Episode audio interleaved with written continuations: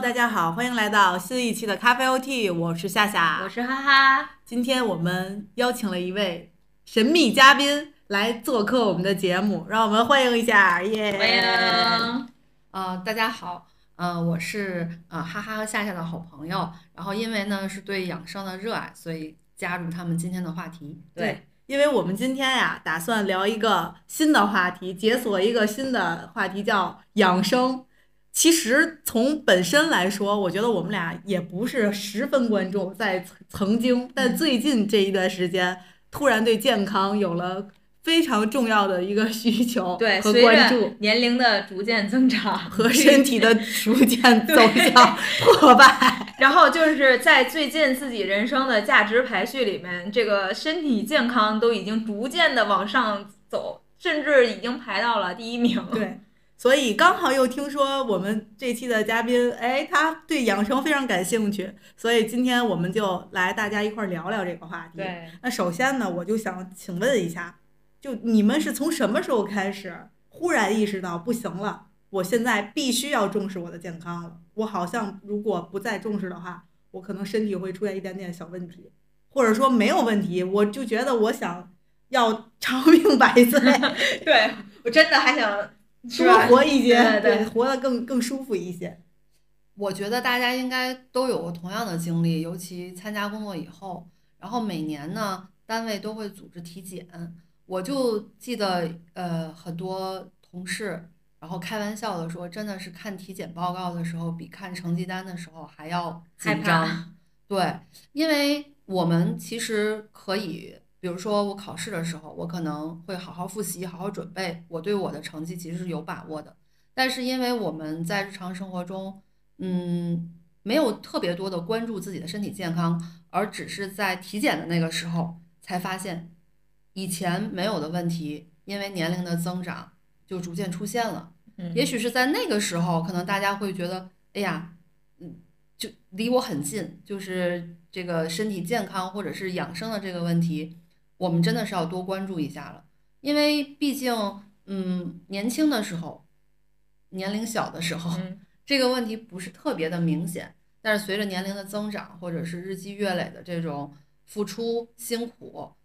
你的身体或多或少都会有一点小小的问题。嗯，但是其实这些问题不是不能被避免，或者不是说，呃，你只要注意它了，可能会会改善，缓解，对，会改善。但是这个其实是在我们日常生活中的，而不是要等到真的出现了问题再去解决。所以养生其实还是一个保健吧。就像扁鹊不是说吗？扁鹊。对呀，扁鹊，我给你们讲一下，扁鹊他是一个神医，他最有名。但是他说呢，他不是最厉害的，他还有两个哥哥。他的大哥是治胃病的，就是说你还没有生病。然后呢，可能注重养生保健。他的二哥是治僵病的，就是你即将要生病，比如说可能，哎呀，我感觉我马上要感冒了的这个时候，他可以治这些病。扁鹊之所以有名，是因为他治的都是已经得病了，对病入膏肓或者很严重的病，他被治好了，所以他最有名。但是扁鹊说他的医术是不如他的两个哥哥嗯高超，因为他们会去不让你的身体。出现出现这个出现问题，发展到这么严重哦！哇，还还还是我们养生达人，新知识盖的。对，那哈哈，你是什么时候开始觉得养生纳入到你的这个人生计划当中？你看刚才姐说，如果大家体检的时候更就是更担心现在自己的体检报告。像我的小时候，我觉得我对于体检最关心的事儿就是体重，体重对身高体重是我在小小一点的时候，我就觉得那一说要体检不行，最近得少吃点儿啊，或者是得减肥，一就是体重这件事情还是更关注的。但是现在的话，就是各种指标啊，各种数据是你更加关注关注的，就是你到底目前身体存不存在一个问题。但是我真正开始意识到，就觉得。需要去养生，或者是你需要去注意自己生活的作息。我觉得还是从疫情这几年开始，有这样的一个意识了。一方面呢，是因为那时候就意识到有这样一个，好像就是全国性的一种疾病嘛，就是大家也不能出屋，然后呢，有的时候还会有一些恐慌，比如说你在某一天去了某一个地方，然后那个。正好有一个确诊的人就去过那地方，你你的那种担心，就我觉得真的是怕死的担心，就是那个你也是你对于这个这这这种疾病的一种恐惧吧，我觉得还算是。然后那时间呢，也迫于我们这个生活方式真的是被迫去改变，对，所以呢，比如说自己在家做饭，就是那一段期间真的很少点外卖，几乎就是不点外卖的这种情况。然后自己去做饭，然后自己去研究啊这些东西，包括作息也是，呃，在外面走不了就不能出去，然后有时候在小区里溜达溜达。像我姐当时还去地库 去溜达，就那那段时间真的是，我觉得她她的身体就变得特就是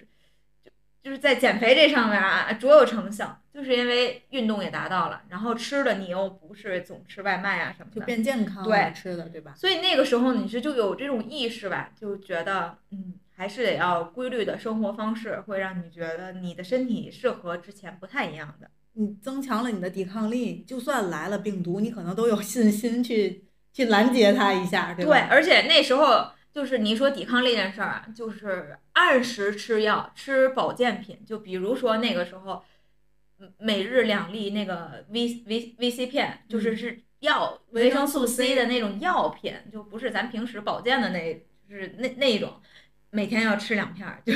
就感觉吃完了就管用，特管用。心里都要不是那时候谁谁在我旁边打一个喷嚏，我心里又一紧。我说他今天打喷嚏了，所以我回家我得去吃两片药。是因为你身体可能不太行的时候，就你体质弱的时候，你确实就容易，比如说身边谁有咳嗽了，谁感冒了，你你自己就容易被传染上，就那种。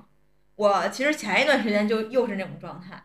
然后就开始又去调节嘛。但是其实真正我当我意识到我是需要去调整身体，我我脑子里每次反应的都是去通过中医的方式去调理一下。就比如说我在最开始的时候是觉得大姨妈不太正常，然后就特别少，然后我就去找中医的地方去调了，但是呢没有能坚持住。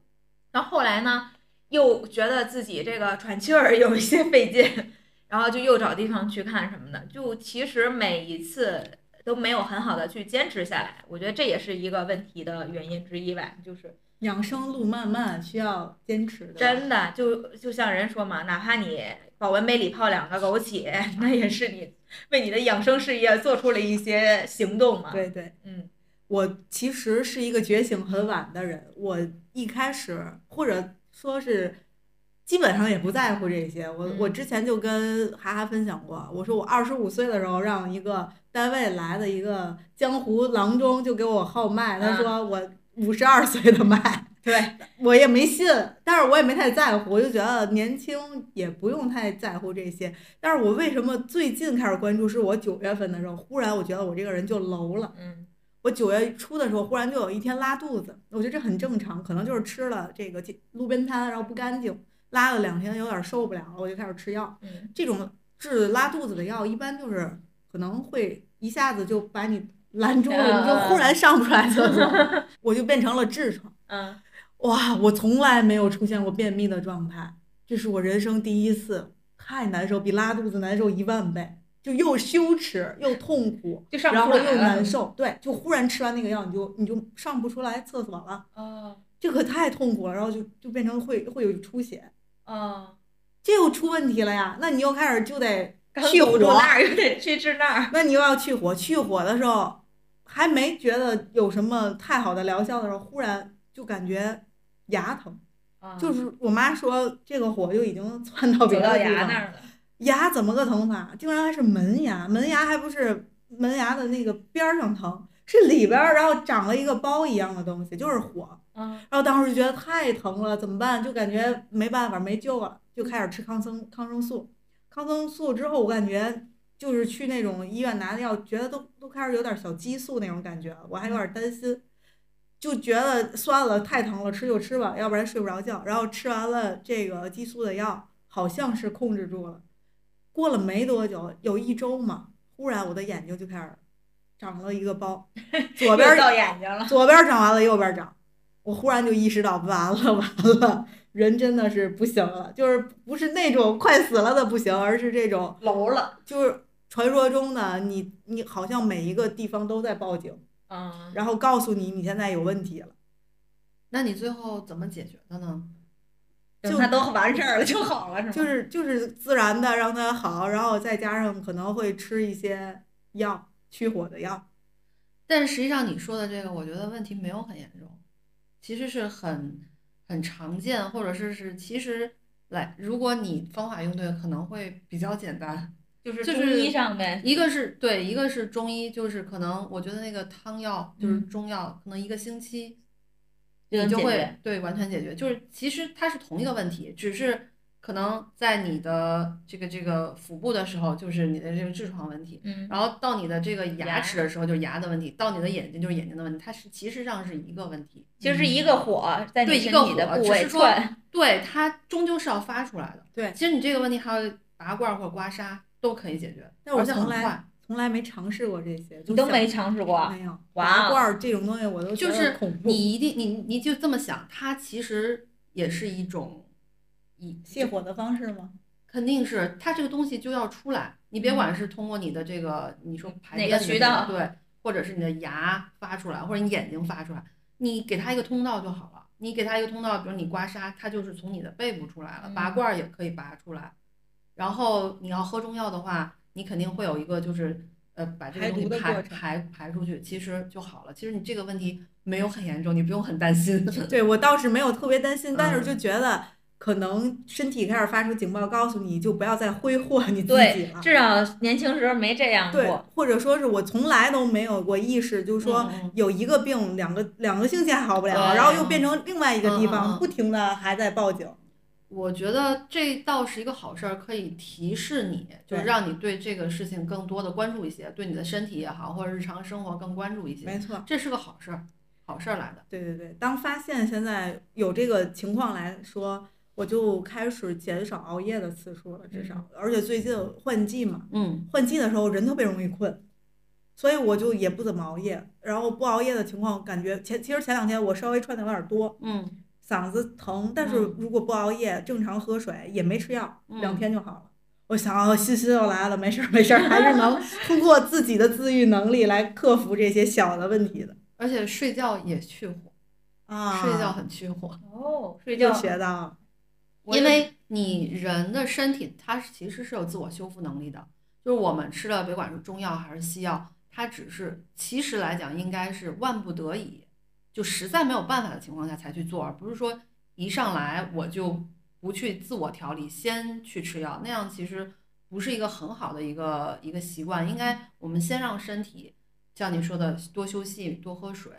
然后饮食清淡，就是先用这种方法去调整。比如说这种方法可能呃还不管用，就是说还没有解决，那再去考虑吃药，因为毕竟是药三分毒嘛。但我现在觉得是，比如说你要需要调理身体的时候，嗯你是需要关注你整个人身体的状态，而不嗯是这儿疼就吃这儿的药，嗯那儿疼嗯吃那儿药。对，但我有一段时间，我的这个想法就是，它不是疼吗？我嗯先把这个疼给它止住。嗯就是说，特别是阳过之后，你可能嗯身体整个是很虚弱的，所以当时头疼，我就想啊，不行，太疼太疼，我不想忍受这种疼。那好，就吃药。然后那天又比如说可能是胃又疼了，嗯胃疼就疼到就是，哎，你就感觉不想那么多了，吃药吃一个药能怎么样呢？所以在那种情况下，我就觉得不想说 调身体不调了，就是解决我当下的疼痛感，或者让我眼下舒服一点就好了。但我觉得，当然这不是说很提倡大家都这么去做，但是长久下来，很肯定是把你的身体调整到一个比较好一点的状态。但是我现在就想的是，你在真正疼痛的那一时刻，你是要去忍着它，还是要就是吃药解决它？我感觉我个人觉得还是，如果真的很疼很难忍，还是要先把疼止住。嗯，你肯定是不能，你就都不能睡觉了，然后不能吃饭了，那还坚持个什么劲儿呢？还是要先把那个疼止住，然后再去调理，嗯，对吧？我是这么觉得啊，当然我是没有任何科学依据的，就是觉得人还是还是不能让自己这么跟自己作对。对，姐姐怎么认为？我可能没有过你这经历，就没有过哪个地方疼到让我不能忍受的那种程度，所以我唯一 疼到那种程度的时候，就是阳的那次，就是啊阳性那次。我真的我我其实是很少发烧，嗯，不经常发烧，但是这个这个这个新冠的这个可能都是必经的一个过程嘛，就真的也发就我是上午的时候十一点钟，我看着表，然后看他那个体温就升到了最高三十九度，嗯然后吃了一片儿这个布洛芬芬，对，然后稍微下去一点，但是到晚上他又烧起来了。那天晚上我是我人生有记忆以来最疼的一次，应该是头疼，然后浑身也会疼，但是很神奇，就是疼了之后，然后大概从八点一直疼到十点，然后出了一身汗，然后就没事儿了，嗯，肯定不会说完全没事儿，但是肯定比最疼的时候要缓解很多。嗯就很神奇。但是我当时自己内心，因为毕竟你之前也看了很多那个呃提示，告诉你是一个什么样的过程，嗯你可能心里有一些呃，就是有一些准备。我当时的感觉应该就是体内的免疫系统，包括白细胞那些在战斗吧，就是那个战斗的过程很激烈，我只能说，所以你你的人人身体可能就是一个战场，然后在打仗，就很激烈的搏斗嘛。然后最终还是肯定是战胜了嘛，嗯然后你的体温可能会下降一点，就没那么痛苦了。但是那个过程吧，那个十点八点到十点，我觉得都疼昏过去了，嗯那是唯一最疼的一次。其他的时候好像没有，包括像你说的头啊或者胃，没有过特别疼痛的这种体验。会会有一些微痛吧，但是至少是可以忍受的那种状态。因为我为什么要想起来到这儿呢？首先是我自己面对于身体的这种突然的疼痛，我现在目前的解决方式就是吃药，先先别让先别让我嗯先让我不疼了，嗯这是我的选择。然后那天是我看也是网上吧有一个人分享，他就是那个痛经，然后就特别疼特别疼那种。然后呢，他跟大家分享的时候，就是说他在特别疼的时候，他就选择了吃药嘛。嗯然后他会在后面加一句：“当然了，我不建议大家选择吃药这种方式，那可能长期吃是对身体不好什么的。嗯然后我再往底下看，就看底下有一些评论，就是在说，像这种痛经，最好的选择是在你疼之前，就是相当于你意识到你可能要嗯来月经了。你在这个之前，如果你有这种疼痛的这个感受的话，你要你就已经需要吃药了。啊，你吃提前吃是对你，就是可能你来的时候就不会那么疼了。然后当你来的时候是疼，特别特别疼的时候，其实你那时候吃，你你相当于就都后着吧了，对，就没有办法精准找到你疼的那个位置啊，还是怎么样，就大概是这个意思。嗯所以就是对于我觉得像是如果不经常吃这些止痛药的人来说，你说一个月你就吃那么一次，其实对身体可能没有那么大的伤害。嗯但是我们可能是过于，或者是基于我们长此以往，就可能对于药物有一种，依赖，嗯，或者是不，我们是脑子里会想着，嗯，药是药三分毒嘛，这是我啊们每个人的这样一个，对，就所以能不吃就尽量不吃。但有没有可能？当然，我现在说也没有这个科学依据啊。但是有没有可能是说，呃，其实你对于痛经最好的选择还是要提前去吃药，就是这样的一个理念吧。我觉得其实我们是需要更多的一些有一些就关于科学也好啊，就是对于你身体的一个掌握。而我觉得就嗯针对性的，像不同的病，你要有不同的手段。你像我，我是个人觉得，像我发烧，就包括之前阳了的时候，我其实也只吃了一粒儿去去烧的药，嗯退烧药。我我是有那种身体的感觉了，我觉得我自己能，扛过去，也不叫扛，我觉得就是自己的免疫系统是可以承受这次对对一就是病情。所以我觉得我只需要在我最烧的时候嗯把温度降下来，那么嗯其他的时候我就让它自然的去退热就可以了嗯。但是我牙疼，我真的是忍受不了。啊，我不谁也别跟我说什么四个小时之后再吃这片止痛片，没办法忍，疼就疼的已经就感觉就活不起了，嗯所以就必须得吃。所以那种情况下，我觉得就是你已经没有理智了，你这么痛苦，你还有什么免疫系统？就而且那个东西可能免疫系统也拯救不了你吧啊，。你你要说牙疼这个，我也有经历，我忘了有有疼过，但是我真的是疼了有两个星期，嗯，但是很就去去医院嘛，嗯就是马上不就去看嘛。第一次的时候，那个带那个医生也给你治了，但是他没有让我就是还会还是疼，他第一次给你治了，我不知道为什么还会疼，然后又换了一个医生，就是可能又通过朋友介绍跟我说这个医生特别有经验，我当时几乎就是因为疼的时间太久了，你都麻木了，就一持续性的嘛嗯。到那个医生那儿，我就只跟医生说：“医生，我好疼。”医生说：“没关系，十分钟之后你就不疼了。哇哦，当时我！真的可，但人家首先就是把，其实就是他说你这个牙就是龋齿嘛，然后露神经线儿了，就这么简单。他说我把神经线儿给你挑了，你就不疼了。嗯，我说不管怎样，无论如何，不管你用什么方法，我就是不想再疼了。对，然后没事儿没事儿，也许医生就很有经验、很丰富，遇到这个情况他很有把握嘛。然后就是很短的时间，可能不超过半个小时，他就是给我处理完。但是那天就只是先把神经线儿给挑了，然后回去还要再休息几天才能再过来去补这个牙。然后大概真的是半个小时就不疼了，我当时就几乎要流下了嗯感动的眼泪。我就视他为太厉害的一个医生，嗯所以之后的大概有一段时间，我只要牙齿有问题，都会就很相信他，嗯非常相信他，就觉得有什么问题他都能给你解决，就内心的那种呃信任，信任，真的，因为那个时候疼了，我印象当中有两个星期，还换了医院，换了医生，都没有从根本上解决这个问题。我能理解你说牙疼的这种对，牙疼真的是我经历过所有疼痛当中最疼的一件事儿。就其他的疼我都能忍，我基本上是一个不推倡总是吃去去痛片儿的一个人。嗯我基本上不吃这种东西，但是如果牙疼的话，真的忍不了。而且还有一个就是我比较幸运，可能我不是一个经常会痛经的人，嗯，所以我有的时候也能理解那些虽然我不疼，但是我能感受到那些痛经的人的痛苦，对，是那种感觉随时都要晕倒了的那种状态。每个人可能体质不一样，对对疼痛的敏感程度不一样。可能同样的一个刺激，有的人就觉得嗯没有什么感觉，有的人他就是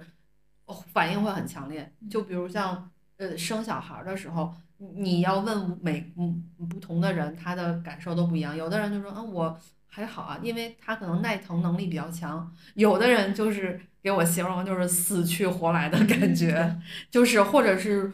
哎还有生第一个孩子和第二个孩子疼的也不一样。嗯，我我同学又跟我讲，他生第一个孩子的时候觉得没有那么强烈，生的时间久了一点儿，就没有觉得很疼，所以他才有信心生第二个。但是他说生第二个的时候完全不在他的想象之内，因为他以为他是有经验的，嗯就觉得自己是能够呃控制住或能够有有有有过经验吗。嗯但是他说生第二，因为生第二个孩子的时候，可能因为你第一次生过，所以他那个产程会特别的快。嗯第一个孩子的时候可能生了九个小时、十二个小时，第二个孩子就是一旦可能他这个有这个宫缩之后，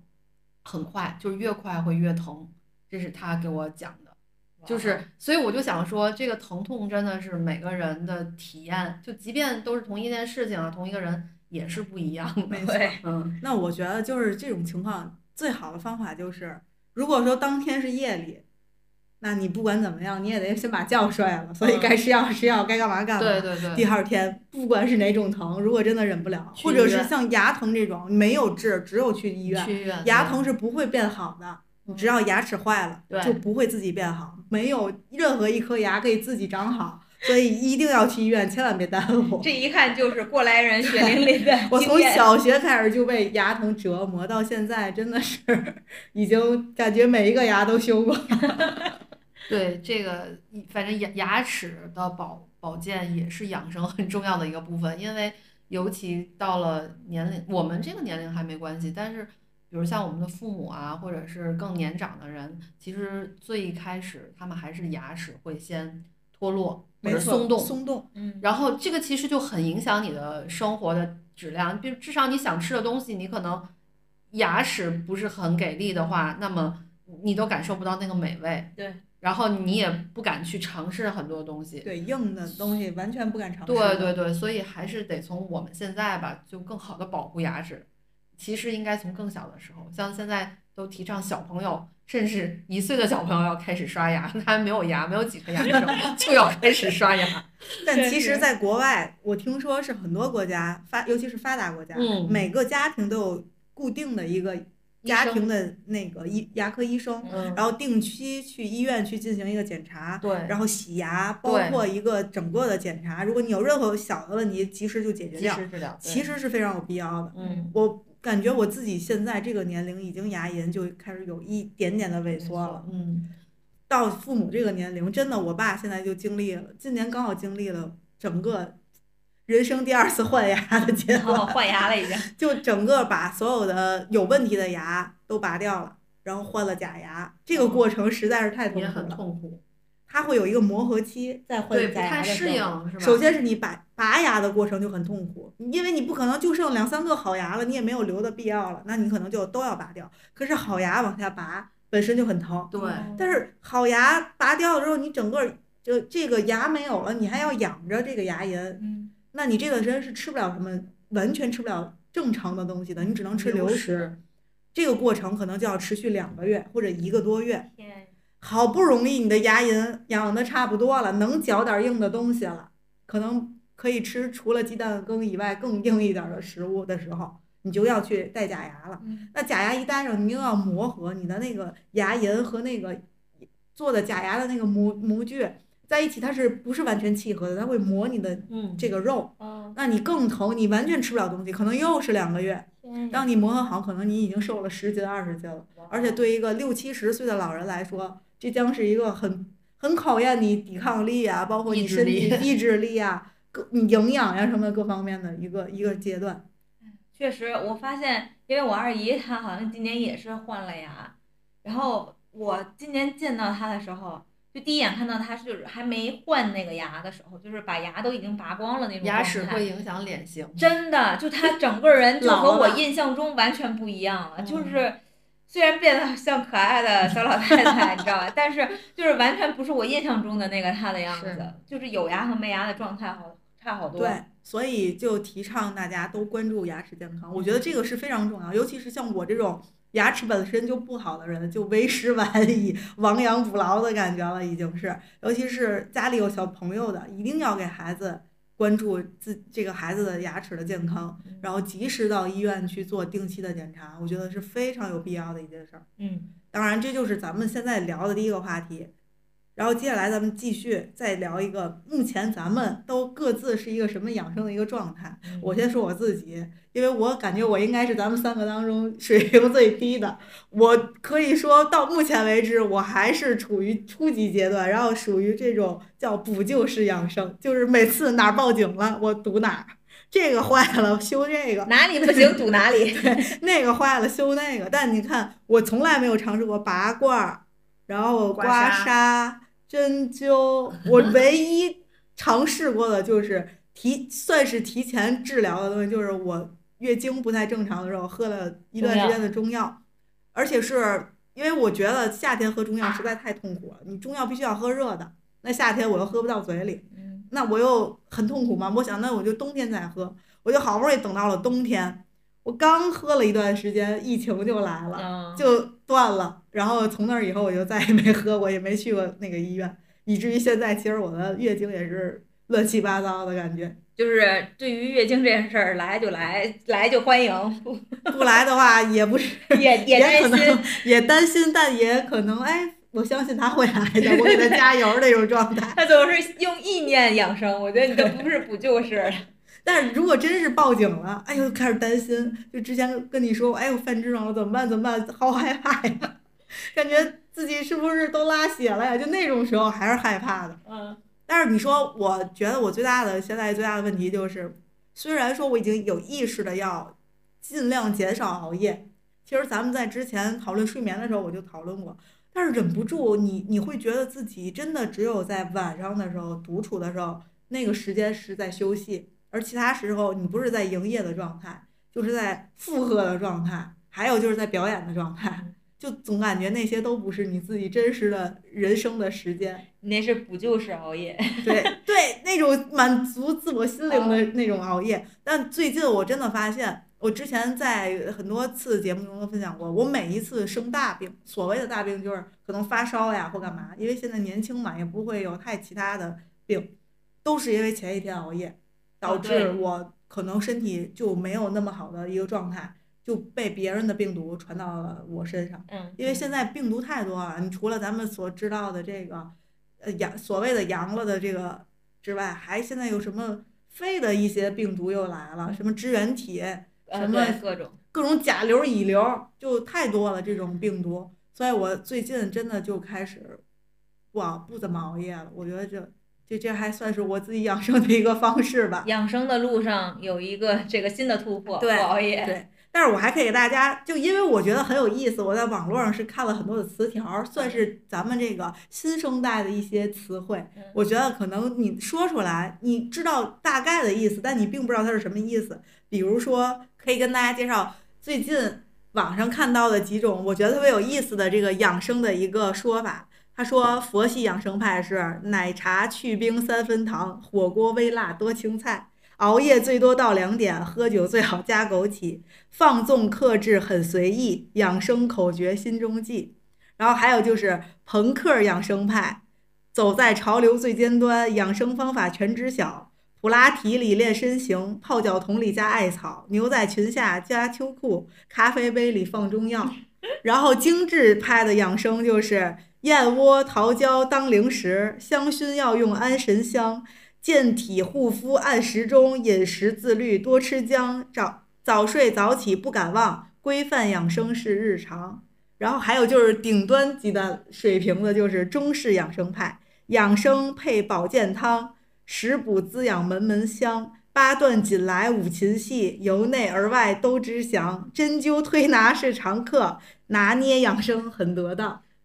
这就是 我在网上看到，我觉得非常有意思。我就说，那你们赶快匹配一下，你们到哪种级别了？我现在就是半个中式养生派了，就我是属于那种像你刚才说那个八段锦，我真的想去尝试，是为什么呢？首先是看那个网络上有很多年轻人现在都在做八段锦，然后就说这八段锦啊还有排毒的功能，就是当你做一段时间，它会从在你的身体上有这个排毒的现象，还是怎么样？而且呢，第二个是它时长不是那么长，好像就是十二分钟，课间十分钟的，对我都已经搜过了相应的教程，包括它的每一个动作。你知道，像是我们在网上，你你搜过一个东西，它就不停的给你推相关的东西嘛。然后我就看有什么图图的，有的是视频的什么之类的。所以就是八段锦，我觉得，而且他说是最好是早上去练。然后我就感觉这个是未来可以尝试的一种运动。我能说嗯，我做过吗？你做过？我必须给大家分享一下，这不得不又 Q 到我的前领导。啊，相信是那个人性的弱点那个。相信大家如果知道人性的弱点的话，一定知道我这个前领导。他当时特别搞笑，他来到我们这儿，他说：“你们都注意自己的健康吗？”然后他说：“以后中午那个吃饭之前，比如说十点多，就响铃我们单位，哇哦，然后说就就会有那种办公室主任说都出来都出来，大家都下楼下集合，嗯大家就站像小学生做广播体操一样，分成四排五排，然后我们领导在前面教我们，然后做八段锦。我就是在小学生当中就算是那种最调皮捣蛋那种，我就是永远不到位，然后永远东张西望，永远就不好好做，然后能不去就不去的那种人。那时候我就觉得我们领导像是表演型人格一样，就是 他好像是为了炫耀什么呢？炫耀他会。然后炫耀他是一个很关注大家健康的一个人。然后，当我们在下面像像像小学生一样在做这个八段锦的时候，连食堂的阿姨都过来像看猴一样 说：“天哪，这帮人在干什么？”然后有的时候其他单位的人来路过，然后都会过来说：“哎呀，你们可真棒！什么你们这种。”行为要推广，全公司都要学习。然后那时候我们领导就会露出那种得意的笑容，就认定了我认为他有病的一个现象。我就想，那我绝对不能好好做，就好像我好好做对的对不起我自己一样。到后来，我都已经脱离这个八段锦好几年，忽然这个东西在网上大火特火嗯，我忽然想到，哎呀，还得是你们领导呀。还得是你呀！你既掌握了人性的弱点，你又猫住了人健康的命脉。哎，你简直就是要全方面拿捏我呀！呃，然后我还特意又温习了一下，虽然我后来发现我真是个坏坏学生，我完全不会做。就包括我们上大学的时候，那个军体拳，嗯然后因为我们当时大学体育课是选，你可以选择，比如说你可以选择交谊舞，你可以选择那个健美操，然后我当时选了一个武术。然后关键这武术呢还有考试，因为基本上吧，你们一个寝室的就会选一个东西。我们当时就选的武术，还还都不会。然后后来实在没辙了呀，考试之前我们那个宿舍中间是一个空白的地方，我们全寝室的人站在宿舍中间，在那儿学习怎么去跳，就考试前一天晚上就就练武术，一个寝室的黄飞鸿，真的是，当时就觉得简直这个场景就是太抓马了。然后还有那时候对军体拳是我们军训的时候就必须练的嘛。然后还有什么？呃，当时还呃就是那个瑜伽的动作是，当时有一学期还选了瑜伽，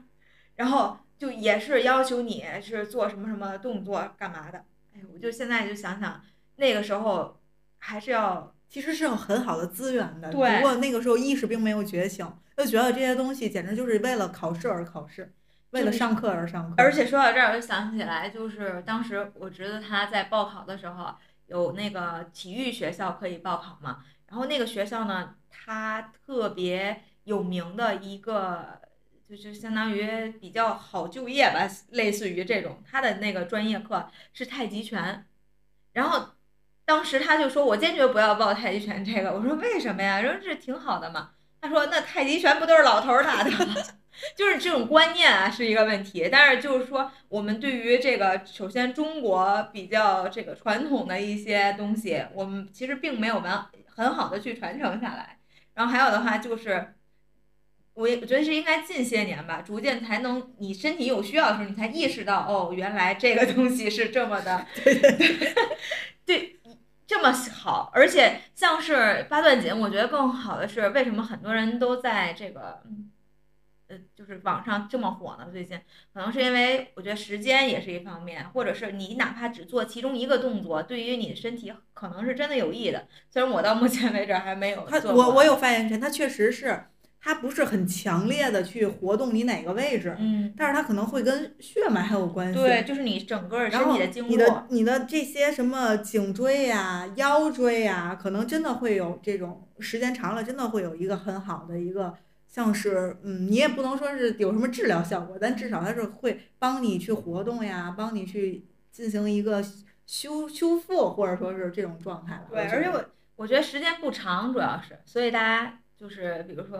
上午的时间段，中间休息那么一会儿，打开一个视频跟着做一下。我觉得最开始的时候没有必要，就是我们一定要姿势多么标准呀或干嘛的。我觉得是一个逐渐的过程吧。但是真的会有羞耻感。其实有的时候不知道为什么，我我就特别想跟你们说，就我我有的时候不知道我为什么会有一些突如其来的羞耻感。嗯，就比如做这个东西，你就觉得好羞耻，或者干。有的时候你问个路，你觉得好羞耻，就莫名其妙。当代人好像现在都会这样。我觉得还是得有这个氛围，就是大家都在做，其实你觉得就是一个搞笑的事儿，就是就像你们当时单位大家都在做的时候，那是一个挺好的机会。就反正我也得做这件事情，你就并不。其实我现在在想，就觉得其实是很好的，而且单位能给你一段这么长的时间，让你去做一个为你健康好的事儿。其实说实话，这个领导还是很厉害的，太厉害了。人性的弱点真的是没白看。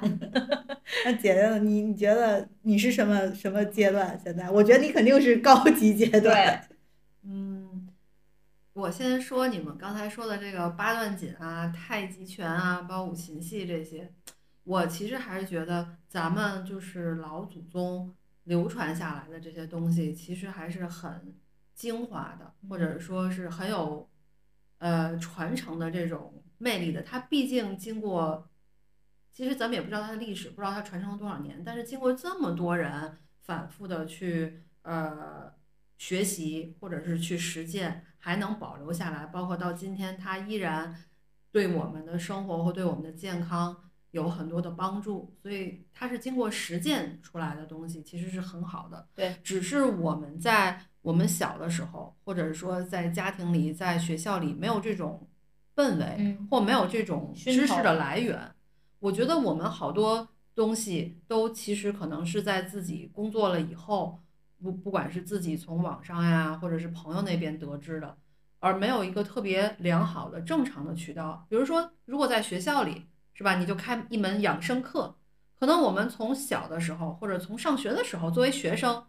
那我们就会更多的关注，比如说眼睛、牙齿或者是身体这些。只是我们在上学的期间，更多的关注于考试啊、成绩啊这些，你没有没有更就是对身体、对健康或者是其他的这些事情有一个更广泛的涉猎。我觉得根本问题还是这个，不然不会像夏夏说啊，以前没有意识到这个东西很好，但是现在觉得很好。当然，我想说，现在觉得很好也不晚，任何时候都不晚。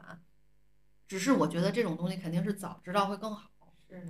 然后我现在，我其实应该也是从二十多岁吧，感觉也是从工作了以后，因为工作的时候强度会比较大，然后嗯，这个很辛苦，呃，也会导致各种的身体的不适，才去想说，那我要多注意一下身体的健康或者是调整这样。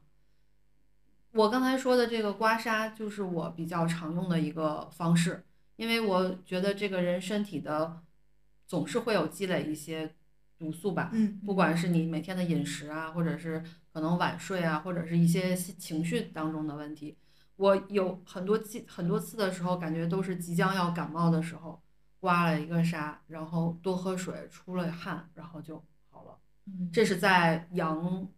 新冠之前。很多年，所以我很多年没有过发烧和感冒这情况，只是在我感觉我马上可能嗓子要疼了，或者是要打喷嚏、流鼻涕了，我会刮这个就是颈椎或大椎穴，或者是你的这个呃整个叫开背嘛，嗯，就是如果你去刮的话，他会给你开，或者我也不太会去外面，就是自己在家里面让家人帮忙给你刮一刮，或者你自己能够感觉到，包括到现在我也会。觉得刮一刮会舒服一些，嗯，就是因为你刮痧，它在刮的这个过程中，呃，你刮可能只有十分钟的时间，它是它是在一个持续排毒的过程，嗯，因为可能你刮完之后身身体就是有问题的地方，就是会红啊，会紫啊，这样，其实在它一点点愈合的过程中，它的这个毒素会逐渐释放和排出，就以至于你刮完之后，你身体后面会觉得是热的，哦，然后而且这个热会持续，不是只是那一会儿。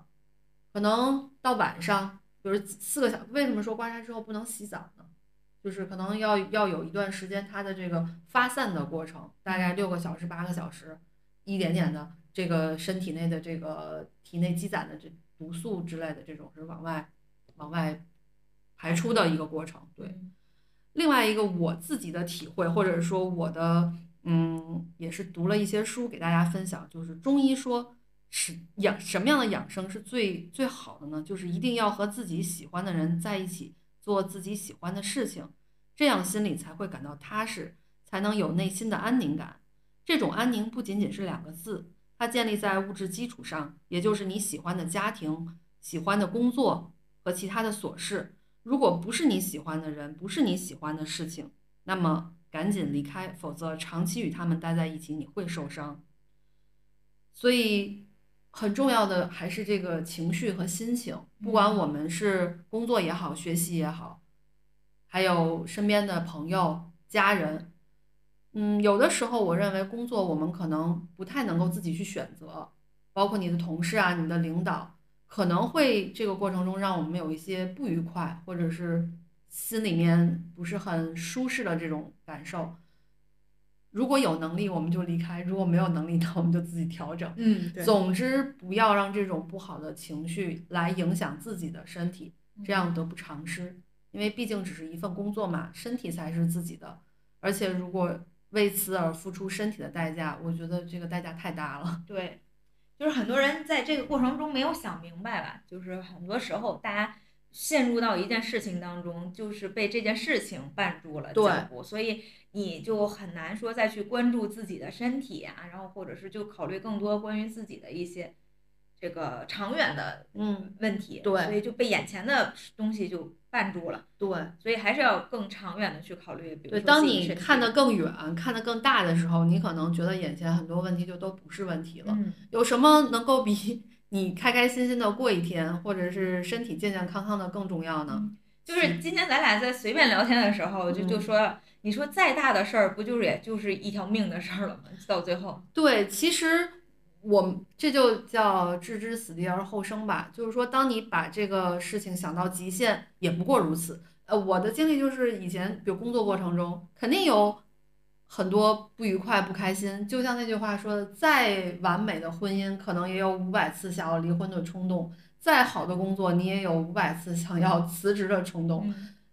我的经历也是这样呀，就是总是隔一段时间就觉得这个工作，哎呀，各种各样的问题，但是呢，发现也没有更好的选择了。如果有，不就走了吗？没有，那怎么办？调整自己，继续继续干。这个过程其实也是一个自我成长的过程。可能当时因为年轻，或者是经验不足，呃，各种问题。当你经过了之后，可能回过头去再看的时候，发现也没有那么难，或没有那么不能去接受。总之，这个人不管是工作还是生活，一点一点的这个过程，还都是让我们成长的吧。对，我觉得我们在这儿，如果说分享我们过往经历，然后给大家说，其实我觉得更主要的一个事儿就是，嗯，我们都经历过曾经，比如说自己觉得不好的一些事情呀，然后不满意的一些东西，并且呢，能从中又把自己抽离出来，或者把这个问题让它度过过去了。嗯，然后可能在某些时刻让自己陷入到一个事情当中，也确实导致了自己身体上的一些情况的发生。但是正是因为是这样，所以我觉得更应该就是分享给大家，大家，然后让大家就是不就可能看别人有过这样的经历，是不是自己也可以，比如说避免一下这样的情况，或者是去做一些相应的调整。有一些经历可能，我觉我会这样想。是你无法去避免的，你该经历的人总会经历，该遇到事情总会遇到，只是我们怎么去对待你遇到的人和事情，这个是你自己能做的。因为人和事情有的时候我们没有那个选择的权利。那我这个工作是吧？就肯定是我们选择一份工作的时候还是满心期待的。但是这个过程中我遇到了什么什么样的项目或者什么样的人，可能我们无法去选择。只是说，在这个过程中，那我要去看我怎么去对待这个事情，对待这个人，然后让自己在这个过程当中变得更好吧。嗯，而且你说到这儿，我忽然就意识到一件事儿，就我感觉可能养生的尽头或者人生的尽头，可能就是玄学，就是有的时候是你的命，就是很多东西没有办法真正的去。就比如说看别人的经历是这样，然后我就可以避免了吗？或者是怎么样的？我感觉我能理解你说的这个意思。嗯，其实是这样，你要说把所有事儿都可以归结为命，但是呢，在归结为命的前提下，你还是该做什么得做一些。对，你不能说就因为是命了，那就躺平，你什么也不干也那那还是不太行的。至少你还要尽力去抓住一些东西。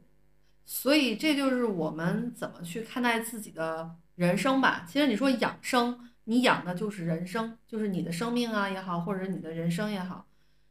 你到底想要什么？或者说你你最重关注的是什么？你最希望得到的是什么？你最希望得到的是一个呃很丰富的一个物质体验，还是一个很美好的情感经历，还是一个呃像旅途一样的人生？其实也是自己的选择。那么我觉得只要是你自己的选择，你就坚持并且认可就好了。也不用去呃抱怨。那天我们和哈哈在聊的时候也说，嗯，我们如果选择了，那么就去坚持，去努力去做；如果不喜欢，那么就离开。其实也没有那么难。我们不要就是一一面又没有办法去离开，一面又在不停的去抱抱怨，其实也没有什么意义，也解决不了什么问题。对，所以。人生很宝贵，还是每一个经历、每一个体验，还是好好的去感受吧。我觉得，你知道现在网上有句话，就说工作的人或者上班族，就你可能他没有什么大问题，但他去体检一定有结节。嗯，就这个问题，我是深深的感受到，当我们单位集体组织去体检，我感觉十个人有十一个结节，就有的人特别容易生气，还得多长一个，就每个人都有结节，就感觉这件事儿。好像已经成了上班族必备的一个东西，然后网上就有一句话很火嘛，说你记住，你你是来上班的，不是来长结节的。就我感觉这个事儿已经成了年轻人的一个普遍状态，包括还有很多，比如说脱发，还有胃病，就很多人加班然后不吃饭，导致会胃病，就好像还有颈椎病，就一些上班族好像就这些东西都已经成了好不可避免的一些东西了。但我觉得其实还是可以注意的。像结节这个事儿，我我现在因为我现在阿 Q 了嘛，我自称我现在已经就是非常心态好。就像刚才姐姐提到说抱怨这事儿，其实我后来想了想，有的时候你把它说成是抱怨，但偶尔可能我觉得如果把它不不像是太抱怨，如果你能掌握好一个比较好的度，有没有可能它变成一种吐槽，反而是你的一个出发泄口？情绪的发泄。因为有的时候工作真的很恶心，就这个你遇到的人真的很恶心。如果你不念叨出来，好像你真的会被憋死，可能又真的长了一个犄角。我觉得你去吐槽也是，其实是一个情绪的一个出口，嗯，对，也是养生的一个方式。对对对对对，就我就在想，有的时候像是在工作当中，首先啊，我现在肯定想的是，那只是一份工作，而且你只是我的一个，我我觉得你连伙伴都不是，我们只是一个合作的关系，或者我们只是一个互相配合的关系，你不配合我都没关系，那就搞砸了就搞砸了吧，单位也不是我们家的，你也不是为我打工，我也不是给你打工，也不是你给我开工资，所以无所谓，我就每次都是抱着那种看看他到底能怎么样的心态，我就看你表演，你到底能表演成什么样。所以最后我每次都都觉得还挺好笑的，我就不生气了。以前真的不行，年轻的时候我就觉得你就得听我的，我说的就是对的，你不听我的你就是垃圾。一定要一争高低。对，我就得跟你较这个劲儿，你这次我输了，下次我就得赢回来，就是那种心态，完全你不长结节谁长结节？你这就是后宫没待多，还有的时候，还有的时候会有那种，看一看。还有的时候会有那种领导说什么我就不听你的，你嗯就怎么？现在我就说你说的对，我完全认可你，我完全调整了之后，我觉得就会生减少了好多生气的地方，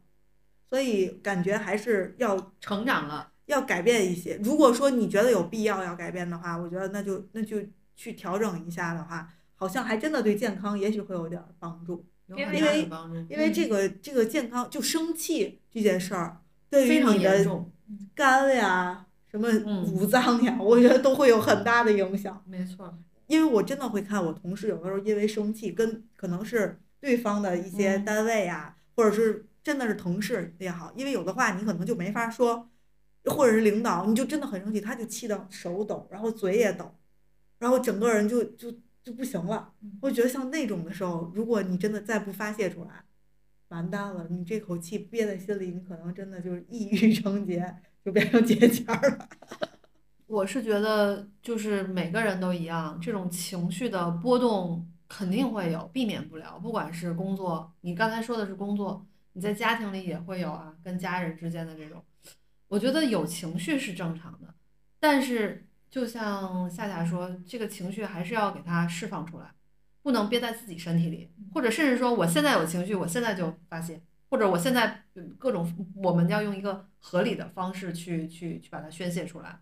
真的是不能搁在自己身体里，你搁一天、搁两天、搁时间长了，它就不知道会跑到哪里去了？对对对，而且及时发泄，我觉得还是一件挺爽的事情吧。嗯，对，当时反馈，你不要当时没有反馈，事后你又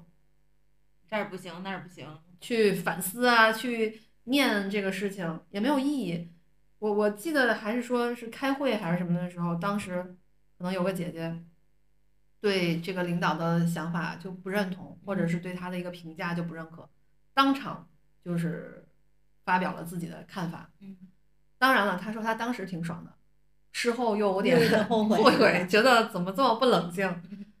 他就这样跟我说的时候，我说你做的很好呀，就应该当时反馈。事后你再想反馈也没有那机会了，难道你还能跑到领导那去再说这个事情吗？是吧？但是很多人好像还做不到这一点，我我反而还挺认同的，可能我也做不到，所以我还比较认同，希望自己也能是那种，因为及时反馈很重要，因为及时反馈这个话说出去了，对与否也没那么重要，大家都是表达自己的想法，过去了也就过去了，后后面还有其他的事情，谁也不会说一直去盯着这个事儿，但是你如果当时不说，你可能搁在心里面自己会很不舒服。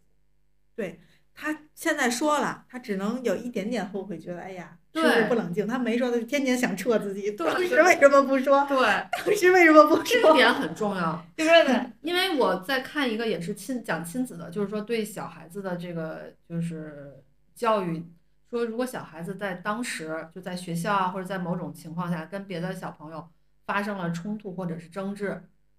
他要怎么去解决？嗯，有一点很重要，就是及时反馈。你及时就要告诉那个孩子，你不应该这样，或者你不应该欺负我，不应该拿我的东西，一定要及时反馈。如果你当时没有说，你再去找老师，再去找家长，你也没有办法去表达自己的立场。可能当时你及时反馈以后，以后人家就不会这样对你了。嗯，这个很重要，就是那个点，我觉得很难，但你明白。就是要要这样。我我是欣赏的，我是欣赏，包括就说给小孩子培养的这种状态。有的因为小朋友，咱们一般可能传统的观念都是说，哎呀，不要与人发生争执，是吧？遇到这种事情啊，你找老师啊，跟家长说。其实他下次可能对方还是会这样，嗯所以不管是我们自己还是小朋友，其实这种当时的及时反馈，我觉得都可以把这个情绪很好的去，嗯，表达出去吧。这就是咱们要学习的一个课，对，一个课程，你要面临的一个功课，就是在什么的适当的时机下，你要把自己的不满或者是你自己的情绪，你要表达出表达来。出去，你而不能等。对，有的时候可能错过了，你就会很后，悔，你很再也找难不到受。这样的机会可是你又知道你再说就不恰当了，或者不符合时宜了，你就没法说了。对，就会让人觉得这事儿都过去了，你怎么还对对，反而变成你，你本来有理，好像对变成你后后后后面再去去弥补，然后你你再去，好像很多的你有事儿一样，就那种你就不放不下，就觉得好像你小气，你放不下一样。对所以我就说嘛，我现在脑子里满满满的那个几个字儿，与其内耗，不如发疯。对，就发疯是很重要的一啊个东西，不然不会有人你不发。疯，嗯，就是别人让你 发疯；对你不让别人发疯，别人就会让你发疯。确实，希望大家都能把自己的有一些面具什么的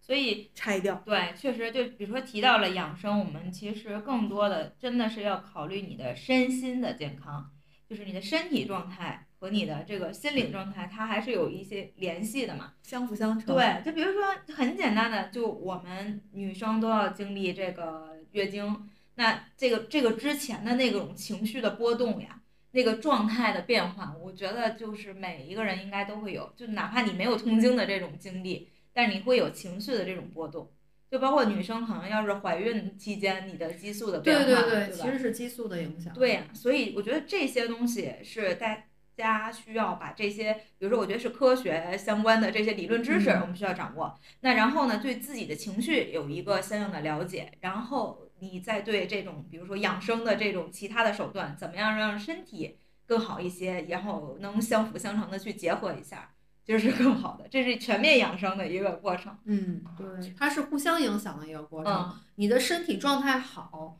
呃，能量充足的时候，人就是会比较开心、比较开朗，好多事情就很容易解决。但是如果你本身身体，比如说像夏夏说，我前一天晚上没有睡好，可能你精神状态、你能量就低了，精神状态就不好。一个是免疫力就会低，容易比如说呃感染一些病毒，另另外你的心情也可能会不好。我觉得我要是熬夜之后，可能情绪就不会很很稳定。对难调动起来你那些好的心情，你就对直接就会很荡。有的时候，那个时候，比如同样的情况，同样的事情，你心情好的时候觉得不是事儿，然后如果你状态不是很好，哎，你觉得像大山一样的困难，你都不想去动，或不 你干不动，没有力气。对，就比如说我这身体就如果不是很好的状态情况下，我真的觉举得步维艰，总感觉后背就有两座山在压着我，就感觉特别沉。然后呢，当你身体调的差不多，感觉哎呀呼吸顺畅的时候，你就觉得哎不是事儿。对，什么都不是事儿。所以就是心理和你身体真的有很大的联系。是相辅相成的，互相影响的吧。对，就是身体好了，情绪就会好；情绪好呢，身体就会更健康。因为之前就有一个特好笑的讨论啊，就是我我其实是真的是身体状况，因为我就是本身气血不足，然后我气儿就是不太够用。然后呢，像我我姐的理念呢，她就觉得你呀、有可能你就是这个情绪上的波动会大一些。你有的时候你事儿一多，你就想得多什么的，她就觉得你这是情绪导致的，你你身体不适，就是你觉得你就是喘不上气儿来。然后，因为有的时候这种情况呢，比如说我们要是去西医的话，去照一些片子呀什么的，其实它是照不出来任何的问题的。然后有的时候就是会，我我那有一段期间我去网上查，我说这个焦虑症状是什么样的呢？就是说有的人呢会觉得就会有产生身体上的这个，比如说你就觉得自己就是身体特别沉呀，什么就是我的那种症状，你知道吗？对号入座对，我说，难道我这真的是因为情绪引起的我的身体的不舒适吗？好在呀，我的这个中医的大夫 确确诊了我确实是身体不太舒服，导致，要不然我我就说啊，我是真的有问题吗？就是那种，但是其实就像我们说的嘛，相辅相成的，可能你身体不舒服，然后你就会想，哎呀，我是不是有一些什么什么问题啊？其实带带来你的情绪情绪上的一些波动。然后呢，你情绪上的这个一些不稳定呢，也会让你觉得有的时候就会觉得，哎呀，我是不是比如说哪一不舒服了，我是不是有什么大病了，我我是不是要该怎么样了？你也会有这样的担心。所以这是有的时候为什么我们经常会去百度治病，现在变成小红书治病，就要找相同的症状，看会有没有什么样的一种现象。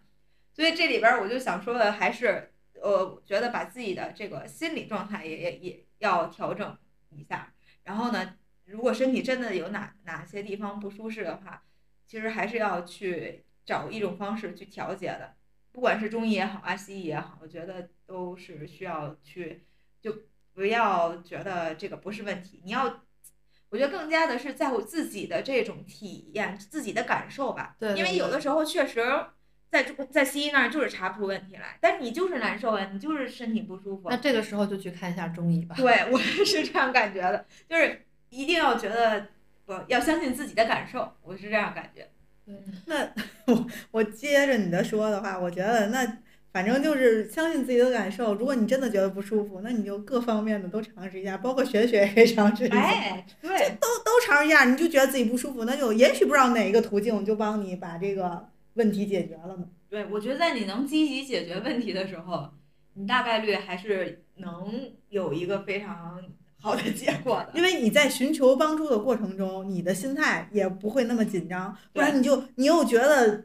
不舒服，然后你又不想去那啥，你就天天瞎想，对，可能是会变得本来没事儿就变得有事儿了。就是越害怕越害怕。对对对，就那种状态。那接下来咱们还可以再说说现在就我我特别感兴趣的话题，就是脱发这件事儿。就不知道你们有没有好的什么方法可以让它不脱，我觉得，尤其像你们，我我不知道他脱发，就是我觉得我这应该算是脱发了。但是呢，我又不知道他，比如说咱们掉多少头发 算脱发。比如说像男士，还有一个比较明显的这个体征，就是他的头发真的是没地中海很稀疏了，叫脱发，对吧？但其实女生很多时候确实不会有那样的那个，比如说秃顶啊或者什么的情况，但我们的发缝真的很大，这样的时候就特别像像我的发际线确实就比较后移，就主要因为我脑门儿本本身也比较宽，那这种情况下，你每次洗完头发之后，确实也看见那个掉发的情况也比较的多，甚至我在吹头发的时候也是掉了很多头发。我觉得这是每个女生吧，基本上你哪怕没有这个脱发的这个困扰，但是掉发好像也会很多。正常来讲，人一天掉五十到一百根头发是正常的，它是一个正常的新陈代谢的过程，就是掉了呃就嗯以前的头发，它还有新的头发长出来。但是本身就是肺主皮毛，就是你的嗯头发脱落与否，还是跟你的身体五脏是相关的。嗯，你有请教过你的那大夫呀，对中医大夫吗？他说说过吗？他倒是没说什么，但是他就那个意思，就比如说你的肝也会嗯影响你的这个头发的。对，就包括像是我们，比如说有的时候口干呀，他嗯会问你口嗯干不干呀，然后嗯，或者是你的这个头发，就比如说像我之前就这周我跟他反馈的，就是嗯说我说这头发特别爱油，就是我比如说比如说今天洗完，明天就必须还得洗，嗯，其实这不是一个正常的现象嘛，因为你的头发油脂分泌过旺，那也算也算是一个问题嘛。他怎么说？嗯，他倒是没有具体的怎么说，但是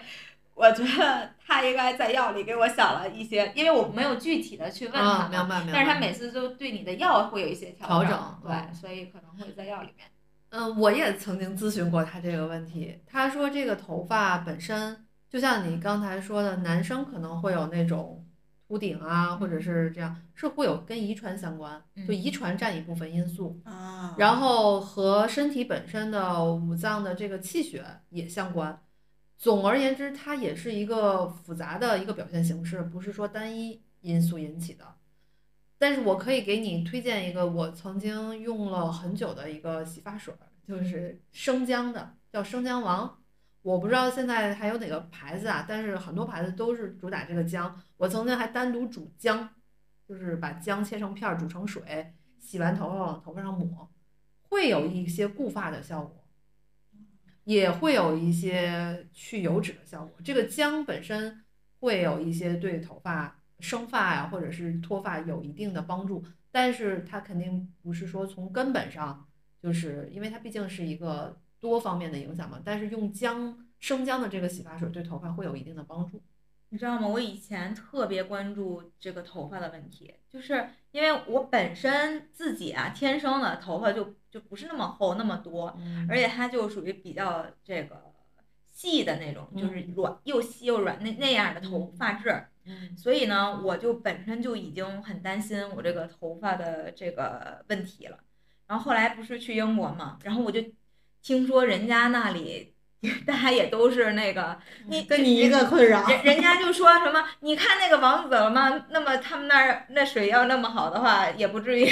都是那样的发型吧？反正这也是开玩笑嘛。但是确实到那儿之后，我这个头发的问题呢，嗯，我可能是因为过于的关注它了，所以也确实是有那个，但是我不得不说，你在那段时间、嗯真的前面就是比现在缝儿特别大，是吧？对，然后，但是那个时候我就特别关注这个问题，你知道我关注到从洗发水到这个护发素，到那个就是那个抹的那种东西，因为他们那儿可能是因为这个困扰大一些，所以相应的解决产品也会有吧。所以我就会在当时也是在小红书上就会去找这些，比如说生发产品啊，我甚至还吃过相就是有那个就他们那个药店，就是那个保健品，就是专门生发的那种保健品的药。那管用吗？当然，管不管用这件事情，你就只只能是一个长远的看疗效。自我感受吧。对，而且就是其实你吃了也是那样，就不吃也是那样。但是那一段时间我就特别被它困扰嘛，所以我就特别关注这个问题。然后后来呢，我就逐渐的发现，我有可能真的是在交智商税，因为我没有办法，比如说那个抹的那个东西，它是说你在洗完头之后，然后呢，你你就顺着发缝吧，这样是去给它抹，然后可是你洗完头，它那个有类似于精油似的那样的东西。我这头发呢，就是什么都不抹，还容易油呢。油就就是它是我不知道是为什么，它就是容易油。我觉得这有可能不是油脂分泌的那种，因为你想它抹的那个，它本身应该也不是那么的油，就是带有那那么大的油性嘛。但是我抹完就不行，就包括我洗完头，大家那个如果爱用那种护发精油，或者是那种护发的那那些东西，我抹完之后也是油的，我就感觉跟没洗是一样的，所以就可能是我自己本身头发的问题。但是那个护发的那个就是生发的那个东西，我抹完之后，我就感觉我的整个头发就已经油了，就当下你刚洗完头，然后你抹完了就又油了。但是我又有一个疑问，因为它这个东西，如果说你抹发缝这儿了，那它不小心就流流流，那流到你的脸上了呢？那如果说脸上就长毛了。哎，还有一个问题，就比如说我们的那个生发的那些洗发水，那你洗头发难免那个泡沫的那个可见它不管用。对啊，我就在想，那就管用吗？那那那你脸上是不是也得长长毛不？是啊，你头发是有那个毛囊的呀，是要有这毛囊才能长头发。啊，我跟你讲，我们刚生完小孩的时候，我们家小孩就是头发很少。我当时我没有忧虑过自己的头发，我很忧虑她的头发，因为是个小姑娘嘛。我想有小姑娘没有头发太尴尬了。然后那个当时月嫂阿姨就说没有没关系，你看她这都有毛囊的，就是有那个会毛囊在。但是现在头发，我认为比一般的小姑娘还是要少。那你不要担心这个问题，就是我那个外甥女啊，啊，她现在头发多长呀？她小的时候真的就这样一绺。她现在就这样，这样还还没有头发。嗯你看人家的小姑娘一头一头的发，梳小辫儿那种，她不行。这个不用担心。所以你刚才说的那个抹到这儿会不会长？嗯肯定不会，因为这儿没有那个发囊吧，就是那个头发的那个毛囊吧，啊应该也有道理哈。对，我其实也买过那个，当时好，在五年之前特别火柳屋生发液那种东西，啊，完全智商税，我觉得，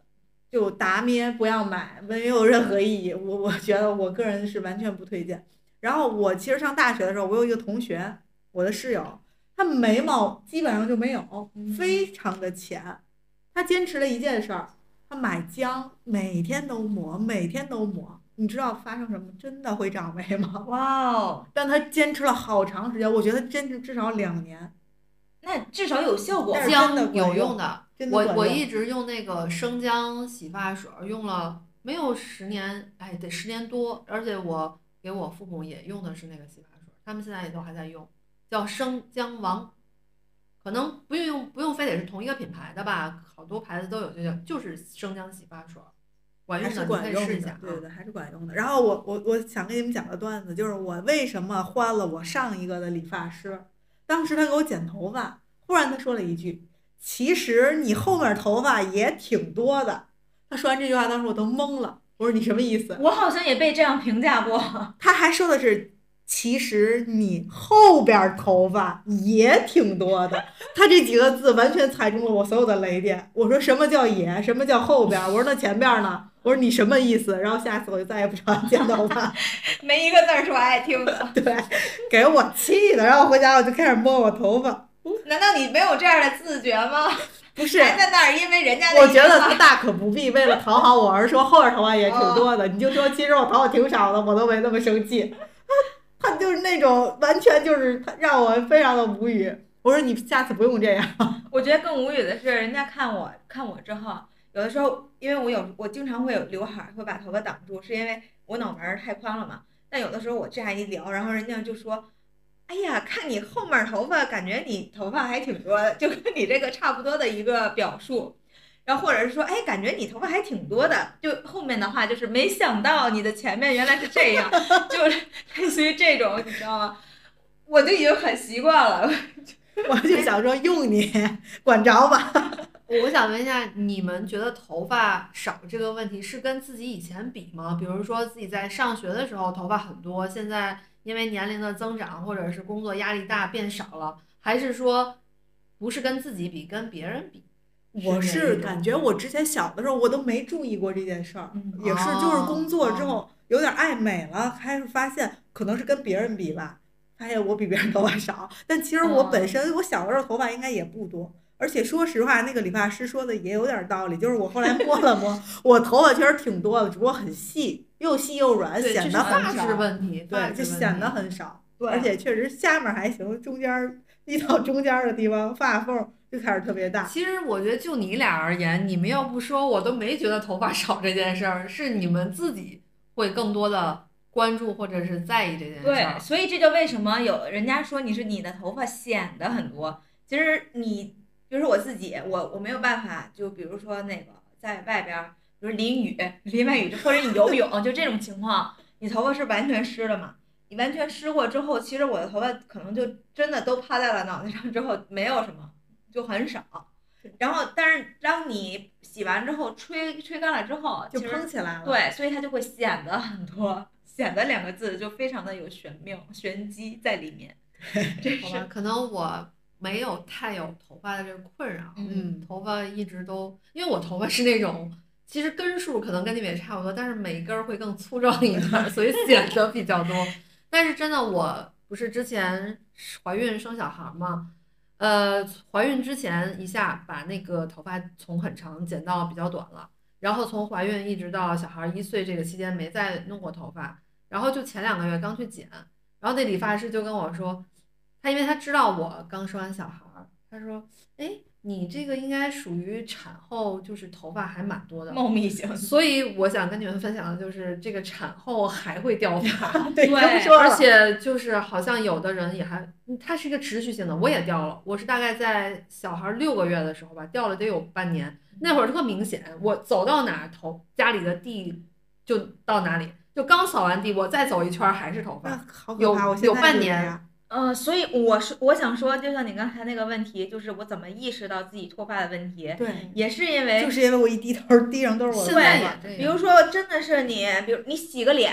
然后你碰了一下头发，地上就有了。甚还至我起床的时候嗯看那个枕头上也有头发，这还有跟季节也有关，季节的变化也会导致脱发。比如说像现在从夏天变成秋天，或者从秋天变成冬天，你这个因为冷啊，它不是这个毛囊什么也会收缩吗？应该也会有影响。我你知道我有一段时间夸张到什么地步？就是你和你相熟的人聊天儿，他过来伸手摸你这件事儿，你以为他要摸你，其实不是，他是帮你把身上的头发拿下去。嗯，就总有这样的情况，我衣服上总有头发，人家总帮你往下摘，我才意识到我怎么脱发那么严重。然后后来就有一次看照片嘛，就因为我身高还可以，大部分的人是拍不到我头顶的，但有的时候就会有人拍到你头顶，然后你就发现你头顶怎么会那么空？我包包括最近看那个综艺节目，就是花少五，秦岚都会被发缝所困扰。就是有一个我刚想分，享的也是，我看嗯毛血旺，就是单依纯和呃李雪琴，他俩都在说，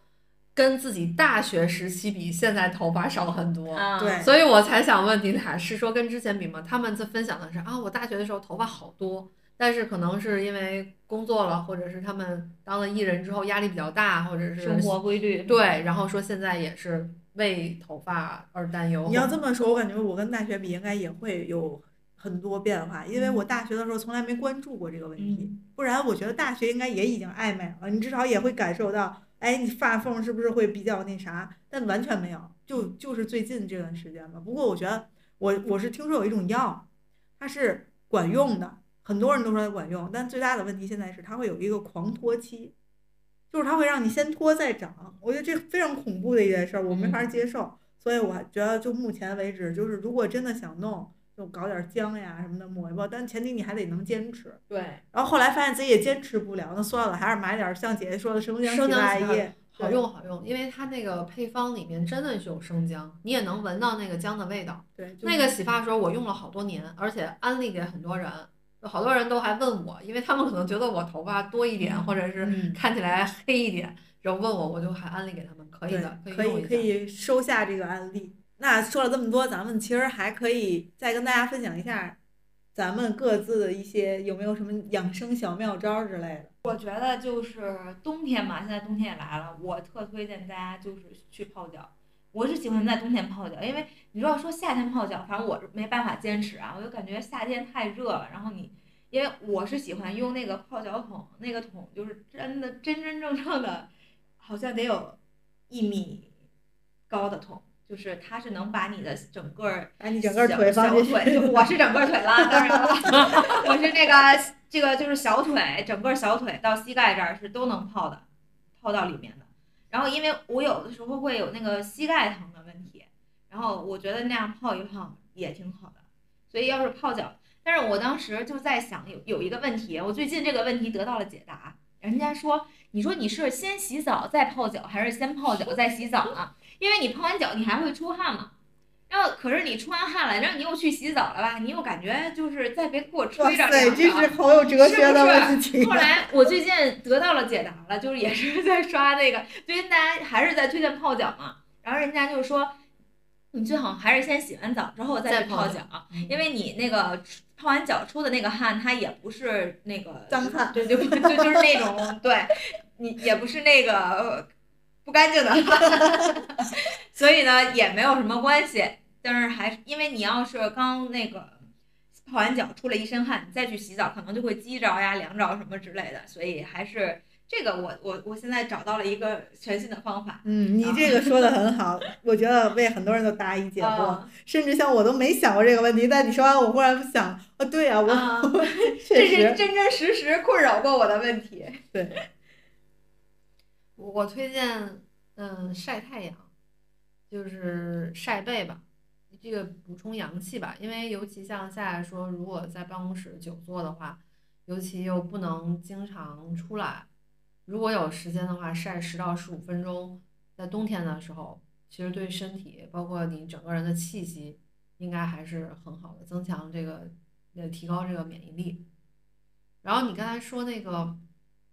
泡脚，其实跟汗蒸是不是也差不多？嗯反正，但是我我也是问过中医，这个汗蒸还真是不不太适合在冬天做，因为冬天是收纳，就是收藏的这个一收的这个一个呃一个状态，不太适合就是气血全张开，嗯反而是在夏天的时候，呃，比较推荐蒸桑拿，因为夏天就是应该发散嘛，嗯就是出汗。其实夏天才应该出汗，但是我们现在就是夏天反而吹空调，你没有去出汗和排毒，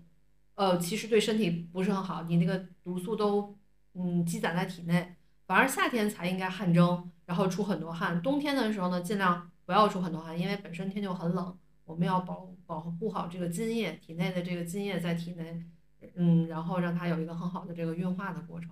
啊，你说到这儿，我想起来，就是泡脚的话，也不宜时间过长，对十到十五十到十五分钟。钟，微微出汗即可，对，就千万不要大汗淋漓。其实大汗淋漓还是对身体不好的，嗯，就是让你的身体的津液就消耗过快。要知道，人身体的津液是特别特别宝贵的，就是我们的唾液，我们的包括呃你出的这个汗，都是你体内特别精华的东西，就是非常非常精华。这个汗就相当于你身上血什么怎么样养养着，就大概是这种感感觉吧。就比如像我们的唾液，它都有消杀菌消毒的这个功能。就比如说你的，其实我们每天吃这么多东西，是吧？呃，保不齐就会有一些呃细菌啊，或者是这样。但是经过你的这个咀嚼和你的这个唾液的过滤吧，其实我我们人体它是有一个自我的这个调节和保护的这个过程的。我想起来，就比如说你被蚊子叮了个包，舔一下然后你 拿那个唾沫它往这儿抹一下，就止痒。咬了，对吧？对，这个津液特别宝贵，所以还是要好好保护一下。嗯，我觉得是这样。咱们今天其实感觉跟姐姐学了很多知识，而且今天姐姐准备的也特别充分。然后最后咱们这个最后一个环节，毫不推荐的环节，咱们就留给姐姐。我看姐姐有很多想分享的东西，对，然后就看看你有什么想分享的，然后可以分享给大家。好的，呃，我最近在看的一本书是曲黎敏精讲《黄帝内经》。呃，曲黎敏应该是特别有名的一个呃中医和养生的专家，也经常在各大平台有很多的这个呃讲讲解和那和这个推送。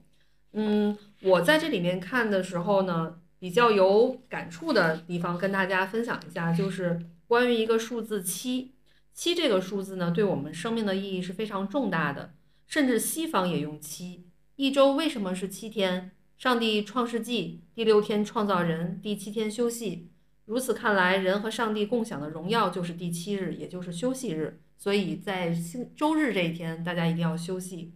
七也是个神奇的数字，《周易》有七日一阳来复之说。西方的生命医学也认为，七天人之血液就要发生一次变化。中国的阴历也是四七二十八天。人怀孕生子也要四十个七天，还有七大行星、七宗罪等等。总之，七这个数字内涵的生命周期，呃，医理周期，呃，包括生命周期是指受精卵细胞分裂生化以七天为一个周期，在母母体内经过四十周的运转，即二百八十天。再如女子月经二十八天周而复始，是指子宫内膜细胞从再生到脱落。历经四个七天，医理指的感染感冒，一般它自然自愈的这个过程就是七天一个疗程。血液细胞系统的病一般也是以二十八天为一个疗程。所以按摩七七四十九下是走七的倍数，走人体阴的层面，这也就是术数在生命理论中的运用。到了伤寒论里，药物药剂量就更讲究了。包括现在你去看中医的话，开方子一般也是七天。嗯，如果是很轻并且是刚得的病，基本上七天一个疗程就可以好了。特别是精通伤寒论的人，呃，但是如果是久病的人，可能七天就不太合适，可能要三七二十一天或者是四七二十八天。所以说，这个七的这个数字，我们在我们的日常生活中运用的也特别多。嗯，呃，这里面它讲的是这个呃《黄帝内经》对于这个七。包括女子，我们女孩子也是以七天呃以七年为一个周期，七岁、十四岁、二十一岁，这个就不再更深的赘述了。就是这个书里面它会有一个很好的一个解释。嗯，今天就跟大家分享这些，主要是说这个《黄帝内经》它其实是一个非常好的能够帮助我们养生的一个呃一本经典经典的书。我们看这本书其实不是说要明白它的这个医理。但是它一定对我们生活中实际的，嗯，指导我们实际的生活有很大的帮助。好，那今天咱们其实是聊了非常多的养生的知识，我们俩也学到了很多养生的知识。然后还有就是也解决了一些小的问题，或者说是提出了一些小的疑惑，也欢迎大家来多多给我们补充。那以上呢就是我们这期节目的全部内容啦，感谢你的收听，愿你在忙碌的日子里不要忘记多喝热水，下次见喽，拜拜。